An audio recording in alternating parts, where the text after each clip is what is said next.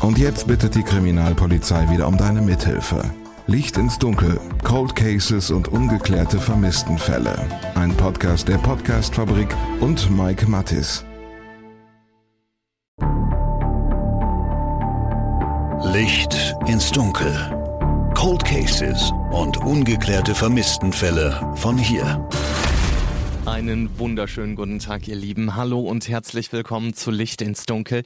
Wir sprechen heute nochmal über Bianca Blömecke und am Ende habe ich noch ein kleines Update aus einem anderen Cold Case für euch, über den wir hier noch nicht gesprochen haben. Und ja, im vermissten Fall Bianca Blömecke, da sprechen wir auch von einem Cold Case. Die Ermittler haben es gesagt. Ganz einfach, weil sie davon ausgehen, dass Bianca eben heute nicht mehr lebt und wahrscheinlich sogar Opfer eines Verbrechens geworden ist. Ich habe mit ihrer Mutter Erika Schneider darüber gesprochen, wie sie sich an Bianca erinnert, wie sie ja die Tage rund um den 6. August 2000 erlebt hat und wie sie heute mit all dem umgeht. In Kürze erreichen wir Hauptbahnhof Angleis. Reisende Flughafen bleiben an Bord. Nächster Halt, Hauptbahnhof. Wo du bist, geht nur dich etwas an. iOS hilft dir zu bestimmen, mit welchen Apps du deinen genauen Standort teilst. Es steckt mehr in einem iPhone. Noch als ich in ihrer Wohnung in Essen-Vogelheim gesessen habe, war mir absolut klar, dass ich einfach zu diesem Fall eine dritte Episode machen muss. Ganz einfach, um Erika hier zu Wort kommen zu lassen, um ihr die Möglichkeit zu geben, die Geschichte aus ihrer Sicht zu erzählen.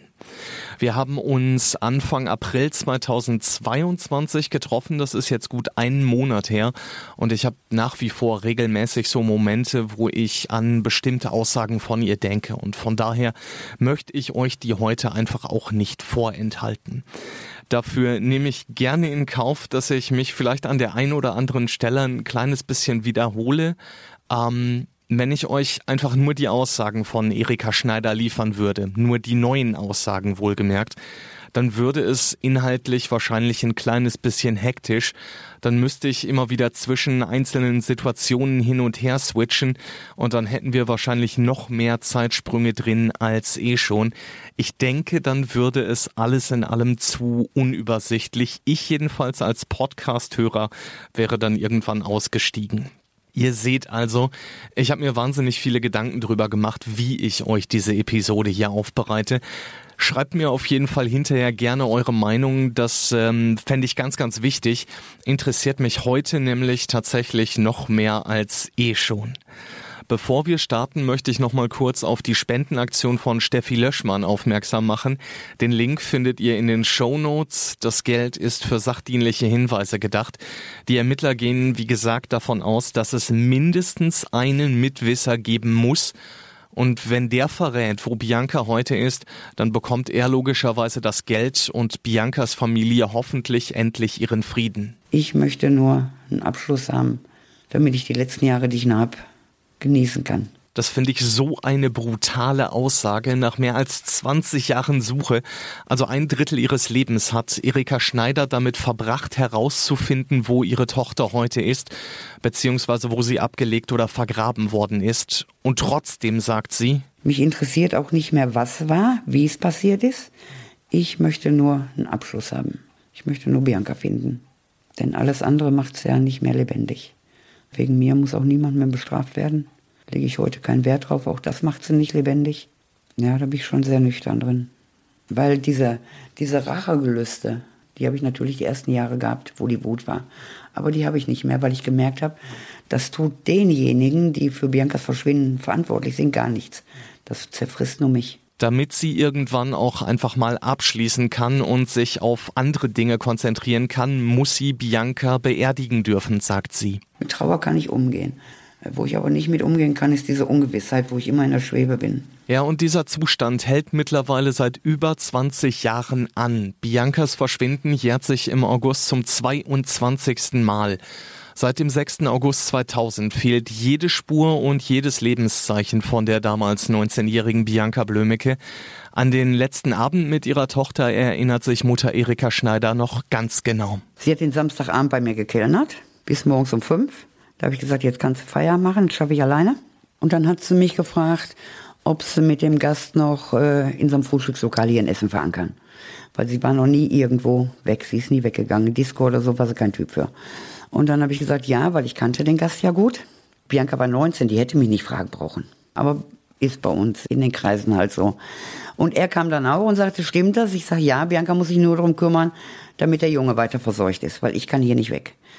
Hat dann auch den, ihren Ex-Freund angerufen, der bei dem Junge in ihrer Wohnung war. Und äh, der hat gesagt, ja, ich bleib noch hier, du kannst gehen. Das habe ich gehört. Habe ich den beiden ein Taxi gerufen. Hab noch gesagt, saß im Taxi. Ich sag, äh, ich liebe dich. Sie sagte auch, ja, ich liebe dich auch.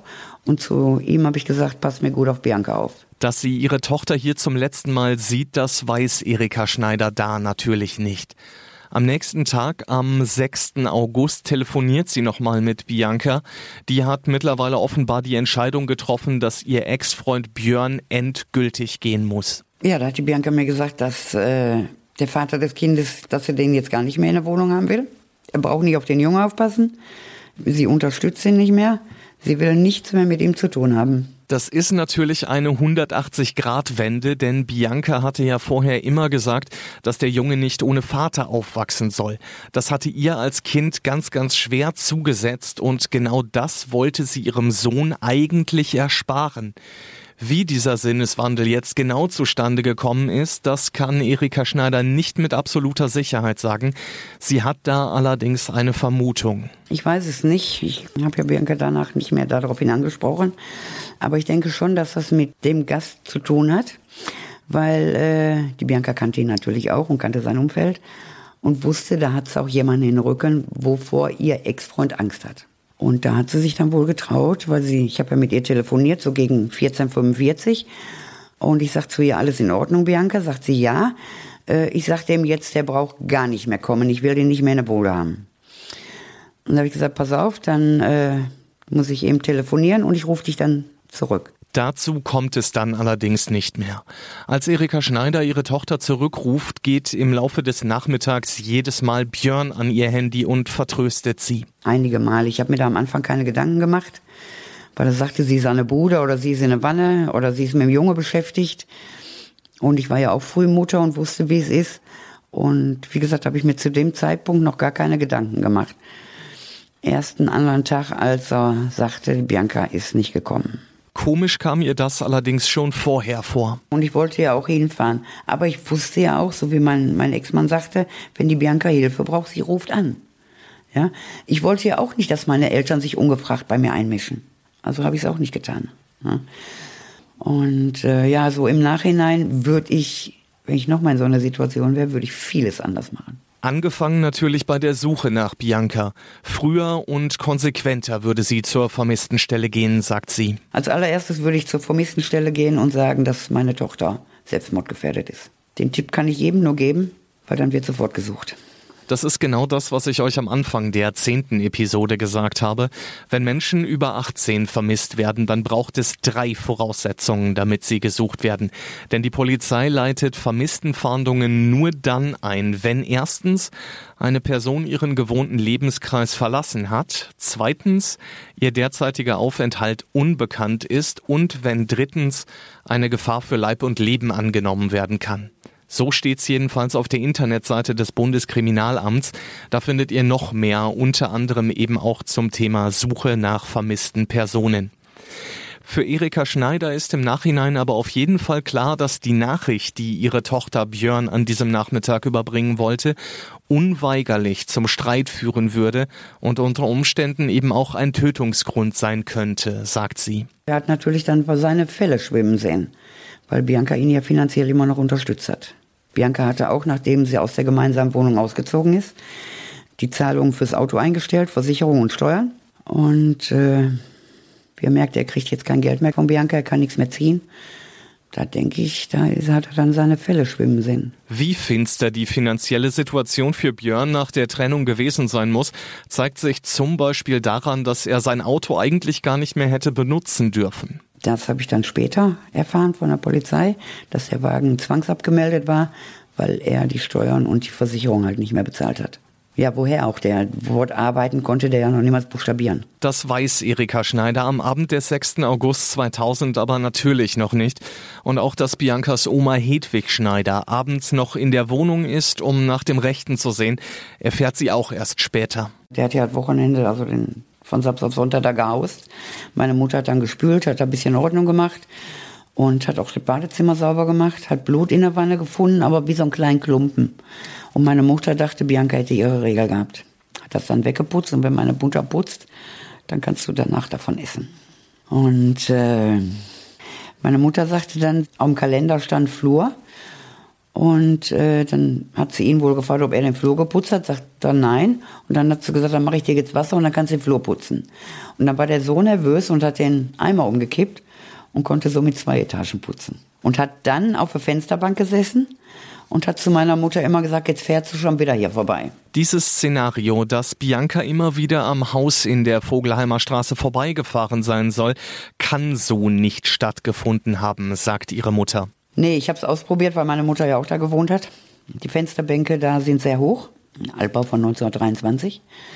Und äh, ich habe mich auf die Fensterbank gesetzt. Man kann den Fahrer sehen, aber nicht den Beifahrer und wer hinten drin sitzt. Man kann nur das Autodach sehen.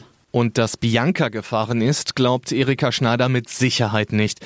Sie hätte zwar einen Führerschein gehabt, selbst gefahren sei sie aber eigentlich nie.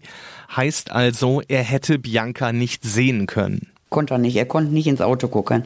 Und er ist ja noch ein Stück größer wie ich. Und auch was das überhaupt für ein Auto gewesen sein soll, ist für sie nicht nachvollziehbar. Da hat er sich nie zu geäußert. Ich habe nur irgendwas von einem dunklen Auto, was in der Akte steht. Und dann hat er auch die Aussage gemacht, mein Bruder hätte ihm gesagt, er hat Bianca im Auto vorbeifahren sehen.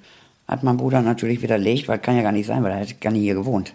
Widerspricht sich ganz viel, aber im Endeffekt konnten sie ihm nichts. Alles in allem sind das aber nicht die einzigen Gründe, warum Erika Schneider Björn für hochgradig unglaubwürdig hält. Da passe gar nichts zusammen, hat sie mir erzählt. Ich kenne äh, aus eigener Erfahrung solche, solche Sachen, wenn man schnell die Wohnung verlassen muss, dann greift man das ganze Portemonnaie und geht. Und macht nicht das Portemonnaie auf, nimmt den Ausweis raus und geht und lässt Karte mit Geld und alles liegen. Schlüssel und Bianca hat die Kette getragen von meinem Vater. Die hing am Kinderbett hätte sie nie abgelegt. Ja, und warum hätte sie nach einem Streit auch die eigene Wohnung verlassen sollen? Björn rauszuschmeißen wäre ja die viel logischere Lösung gewesen, um sich dann eben jemanden zum Reden zu holen. Komisch findet Erika Schneider außerdem, dass das Auto von Björn in der Nacht zum 7. August offenbar mehrere Stunden nicht vor dem Haus steht. Wenn ich mich recht erinnere, soll das Auto vier Stunden weg gewesen sein. Meine Mutter konnte die Nacht nicht schlafen, ist immer wieder am Fenster gegangen, gucken, ob Bianca vielleicht kommt. Und da hat sie dann bemerkt, dass das Auto vier Stunden weg war. Das Szenario, das sich möglicherweise hier abgespielt hat, passt aus ihrer Sicht auch zu mehreren Geschichten, die sie erst Wochen später erfahren hat. Das ist unter anderem der Streit zwischen Bianca und Björn, der am 6. August eskaliert sein soll. Eine Nachbarin hatte Biancas Oma Hedwig Schneider ja quasi beiläufig darauf angesprochen. Außerdem ist sich die Polizei mittlerweile absolut sicher, dass es mindestens einen Mitwisser geben muss. Davon erfährt Erika Schneider aber, wie gesagt, erst Wochen später. Da läuft ihre Suche nach Bianca längst. Genau gesagt beginnt diese Suche schon am Sonntagabend. Ich habe ja dann auch äh, Sonntagsabend schon, habe ich dann einen Clubkollege angerufen, der hat mir sofort die ersten Schwarz-Weiß-Flyer gedruckt. Die konnte ich montags schon abholen. Und ein paar Wochen später ein äh, anderer ehemaliger Clubkollege, der hat mir dann die bunten Poster gemacht. Diese Flyer hängen kurz darauf überall im Essener Norden an Bäumen, an Ampeln, an Straßenlaternen, ja einfach überall. Besonders natürlich in den Stadtteilen Vogelheim und Altenessen. Und nicht nur ihr Motorradclub hilft bei der Suche. Ich habe dann auch bei den anderen Clubs nachgefragt, äh, weil die ja auch Chapter überall haben, in andere Länder. Und die haben auch sofort gesagt, komm, hier geht es um ein Kind, hier helfen. Als nächstes wendet sich Erika Schneider an die Polizei und an die Medien in Essen. Ich habe ja auch sofort alles mobil gemacht. Ne? Und wenn ich nicht sofort mobil geworden wäre, ich bin ja auch äh, erstmal in kleine Medien hier und Fernsehen und so weiter, alles lief ja in den ersten Tagen auch alles schon, dann wüsste heute noch keiner von Biancas Verschwinden. Und ich habe damals zu der Polizei gemacht, ich mache so viel Wirbel, dass jeder Polizist in Deutschland den Namen Erika Schneider und Bianca Blümecke kennt. Verspreche ich dir, habe ich ihm gesagt. Dass sie damit am Ende in gewisser Weise sogar Recht behalten sollte, hätte sie damals nicht für möglich gehalten. Ja, habe ich die viele Jahre Probleme mit gehabt. Ja, jetzt natürlich nicht mehr, weil äh, ich denke mal, ich habe damals so gehandelt, wie ich es für das Beste hielt. Ist natürlich quer gelaufen, viele Fehler auch von mir, aber ich war noch nie in so einer Situation. Aber man realisiert das ja gar nicht auch. Was ich auch sofort gemacht habe, ich bin sofort nach Österreich gefahren, weil wir haben da Verwandte. Und äh, Bianca hat da auch ihre Freunde, genauso wie hier. Bin habe ich die natürlich abgeklappert. Bin nach Italien zu unseren Verwandten, habe da alles abgeklappert. Aber die Bianca wäre nicht ohne ein Wort gegangen und schon gar nicht ohne Geld. Und das war ja dann der Grund, warum ich gesagt habe, Jungs, bitte guckt auch in euren Clubs. Bianca hatte zwar keine Ambitionen zum Rotlichtmilieu, aber wo komme ich als Frau am schnellsten zu Geld? Und deswegen habe ich gesagt, Jungs, bitte guckt auch im Rotlichtmilieu. Hinweise darauf, dass Bianca tatsächlich freiwillig in die Prostitution gegangen sein könnte, gibt's bis heute keine. Und auch mehrere Suchaktionen entlang des Rhein-Herne-Kanals, knapp vier Kilometer von der Vogelheimer Straße entfernt, bleiben erfolglos. Da waren sie ja mit Leichenspürhunden, wobei ich schon gesagt habe, das könnt ihr euch sparen, aus dem Gefühl, aber da ist sie nicht. Weil dieses Gebiet ist Emscher Genossenschaft und die Emscher Genossenschaft pflegt ihre Gelände. Die werden zweimal im Jahr gerodet, da wird sauber gemacht. Und das ist auch das Viertel da am Kanal, wo äh, wir als Kinder schon schwimmen waren. Äh, da gehe ich heute noch hin. Und äh, da reiße ich heute noch jeden Müllsack auf, den ich da finde. In der Hoffnung, dass Bianca da drin ist. Bei ihrer Suche wendet sich Biancas Mutter auch an die überregionalen Medien. Der Sender Pro7 bringt noch im Jahr 2000 eine ausführliche Reportage über das Verschwinden von Bianca. Damals gibt ihr Ex-Freund Björn auch noch Interviews und will bei der Suche helfen. Im TV-Beitrag sagt er, ich zitiere, ich habe überall versucht, sie zu erreichen, aber nirgendwo war sie mehr. Keiner hat sie gesehen, nirgendwo, keiner mehr. Dann wendet er sich direkt an die Mutter seines Sohnes. Hey Bianca, wenn du mich hörst, komm bitte zurück. Der Kleine braucht dich, sagt er, während er auf dem Sofa sitzt und Fotos des gemeinsamen Kindes in der Hand hat. Mittlerweile gibt Björn keine Interviews mehr und er will auch nicht erkennbar sein. Ich habe natürlich das Original wie den Originalmitschnitt. Im Netz äh, musste sein Bild natürlich sein, sein Gesicht verpixelt werden. Man sieht's nicht. Aber ähm, bei der Ausstrahlung konnte man es sehen. Und da hat mich dann eine Bekannte angerufen und hat gesagt, guck dir das bitte nochmal an, wie der grinst. Ist mir selbst erstmal gar nicht so aufgefallen. Und dann habe ich mir das nochmal angeguckt. Und er grinst. Wie er sagt, Bianca, bitte komm nach Hause oder irgendwie so in der Art. Kurz danach zieht sich Björn zurück und hilft nicht weiter bei der Suche. Stattdessen gerät er in den Fokus der Ermittler, wird verhaftet und mehrfach verhört. Am Ende muss ihn die Polizei aber immer wieder gehen lassen, weil sie einfach nichts gegen ihn in der Hand hat. Erika Schneider hat seitdem immer wieder versucht, mit ihm zu reden. Ich habe ihm dann äh, mal einen Brief geschrieben, äh, habe ihm so geschrieben, dass äh, ich gerne mal mit ihm reden würde und dass wir ja Bianca zusammensuchen sollten. Er kann auch gerne seinen Bewährungshelfer mitbringen oder seinen Anwalt. Und ähm, da ist mir dann aber über Dritte gesagt worden, dass sein Bewährungshelfer ihm von einem Gespräch mit mir abgeraten hat. Hat er dann natürlich auch nicht gemacht. Dann ist er mir vor ein paar Jahren mal am Weihnachtsmarkt in die Arme gelaufen.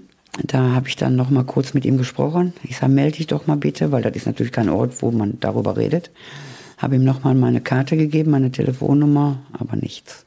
Er redet mit mir nicht. Sie kann es ganz einfach nicht nachvollziehen, sagt sie. Wenn er ja nichts damit zu tun hat, kann er ja mit mir sprechen.